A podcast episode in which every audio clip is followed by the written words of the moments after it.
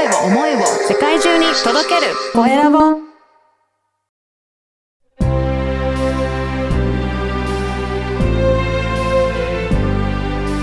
経営者の志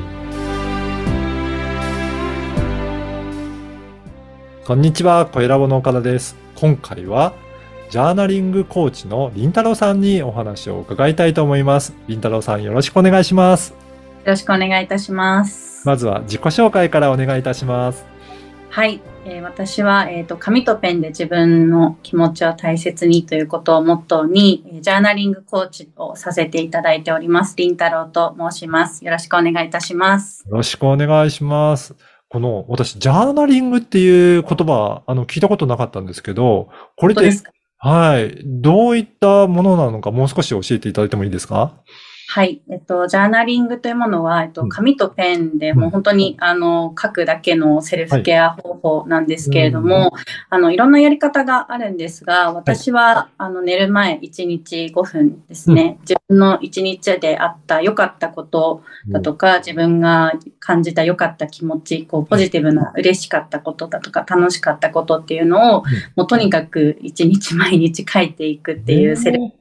でセルフケア方法になってます。そうなんですね。これ、ポイントは、ポジティブなこととか、良かったこと、はいそういったことを書くっていうところなんでしょうかね。あ、えっと、ポイントとしては、あの、日記とジャーナリングってどう違うのっていうふうによくはい。聞かれるんですけれども、あの、ジャーナリングのポイントとしては、出来事から自分がどう感じたかっていう、か出来事だけではなくて自分の感情に向き合うっていうことがすごくポイントになっておりまして、うん。なので、あの、ポジティブな感情だけではなくて、ネガティブな感情でも大丈夫です。あ、そうなんですね。じゃあ、その出来事に対して、自分がどう感じたかをちゃんと書いていくはいっていうことなんですそのね。通りです。はい。ええこれは、なんかきっかけがあったんですか？やり始めるような。あ、そうですね。はい。んきっかけとしては、私自身が、あの、今ではこうやって岡田さんとお話しさせていただいたりとか、まあ、あの、ポッドキャストをやっていたりだとか、うんうん本当にこう、ビッグな行動をできてるんですけれども、もともとは本当に自分に自信がなくって、はい。こう、まあ、自分のこと大嫌い人間だったんですよね。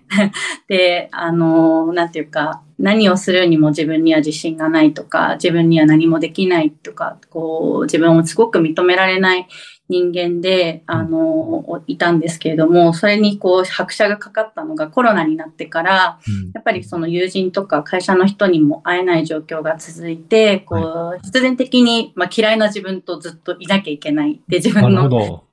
嫌いな自分をと向き合い続けたときに、こう、まあ、この先行き見えない中で自分の未来ってどうなってしまうんだろうとか、うん、自分の仕事ってこのままでいいのかなっていうすごく不安があったんですよね。はいで、まあ、そういった日々が続いて、なんかもう休みの日もどっか出かければいいのに、うんずっと布団の上で寝て、なんかもう天井3時間ぐらい見つめて悩んで、はい。スーパーに行けないみたいなところから、こう、落ち込み切った時に、こう、自分の人生ってでも自分が変えるしかうんダメだよなっていう、自分以外誰も、こう、待ってても自分の人生を変えてくれないなっていうことに、まあ23の時に気づいて、うんそこから何かやってみよう、小さいことでもいいからやってみようと思って、こう、自己肯定感の高め方って YouTube で調べたら、ジャーナリングで、それで始めました。そうなんですね。じゃあ、うん最初はそういった YouTube で見つけて、これをやってみようって言ったところから始めたんですね。はい、はいもう、うん。自身、ご自身でやってみてどうでした？かい書き綴ってみて。やってみたらですね、うん本当に、もう、自分、本当は最初は半信半疑だったんですね。うんかったことだけを書くなんて、うん。誰でもできるし、うん些細なことだし、何の意味があるんだと思って、毎日、なんか、何の意味なんだろうなと思ってやってたんですけれども、はい。それを1週間ぐらい続けたときに、はいなんか自分の中で、こう、あ、こんなに自分のこと嫌いで、憎い、憎い存在だっていうふうに思ってたけど、実は自分の目の前にはすごく幸せなこととか、楽しいこと、嬉しいこと、良かったことっていうのがたくさんあって、うん。で、それをもたらしてくれた周りの人に本当に感謝だなっていうふうに思えた時に、うん。あ、これがジャーナリングの一つ効果なのかもしれないっていうふうに、すごく一週間ぐらいで実感しました。そうなんですね。じゃあ本当に書いていっただけなのに、そういう気持ちの面でもだいぶ変化が現れてきたっていうことなんですね。そうですね。やっぱりその皆さん、こう、毎日忙しい仕事だとか、こう、家事、育児だとかされている中で、自分の、こう、良かったとか、嬉しいっていう気持ちに目を向けることすらしていない方がすごく多いんじゃないかなっていうふうに思っていて、私もその一人だったんですけれども、その、まあ、本当に書くっていう行為で自分の感情に目を向ける、こう、習慣うん。ができるので、こう、なんなら書いてなくても自分の気持ちに気づくことができるので、あ、私今嬉しいとか楽しいとか、あ、喜んでるって気づけると、すごく、こう、今まで憎い自分だったのが、うん。こう、あ、自分ってすごい、なんかいいやつじゃん、みたいな感じうん。で、ちょっと褒めることができたりとか、あの、本当に、やっぱり習慣づくうんあの、うん自分の気持ちに目を向ける習慣づけができたのがすごく良かったなと思います。いや、そうですね。それだけ気づきができると、やっぱり行動としてもいろいろ変わってくる部分もあるんじゃないんですかね。はい、おっしゃる通りです。あの、うんなんていうか、自分のことがすごごく大切に思えるので、なんか大切な自分のために、こう、ないがしろな行動ができないというか、はい。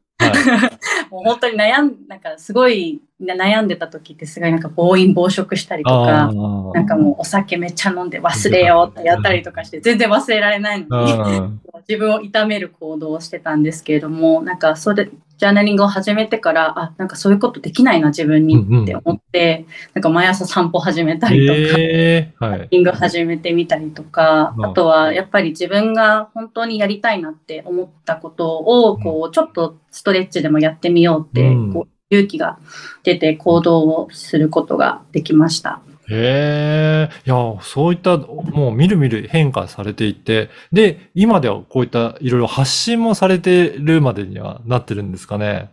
はい、そうですね、うんおっしゃる通りです。いやー、あの、いろいろね、行動されていったっていうところなんですが、その行動してどういうふうに変わっていったんでしょうかね？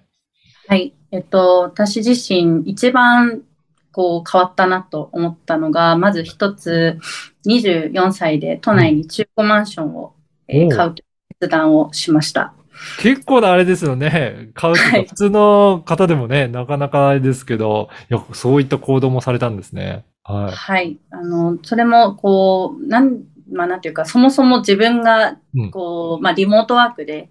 こう、狭いアパートに不満を感じてるってことも気づかなくって、それも紙とペンで書いて、はい。あ、不満に私思ってるんだっていうことに気づいたところから、まあ、はい。発端なんですけれども、まあ、そこから、まあ、どんな手段があるのかっていうのを調べて、まあ、一番、こう、なんていうか、まあ、ちょっと中長期的に見うん。て自分にメリットがあるかなと思った決断をしたのが、ままずそのうん。マンションの購入っていうのと、あとはこう自分の気持ちを毎日書いていった時にやっぱり自分の仕事に対してすごく、まあ、満足してなかったりとかもっとこういうことできるんじゃないかだとか、あ本当はこうこういうキャリアを歩みたかったのに今できてないなっていうことに気づくことができて、まあ、そこで、まあ、自分のにしかできないことってなんだろうっていうふうに思い立って、まあ、企業スクールに入会をして、まあ、そこから、まあ、ビジネスのいろはを学んで、それが、まあ、ポッドキャストを始めたきっかけにもなったんですけれども、まあ、それが、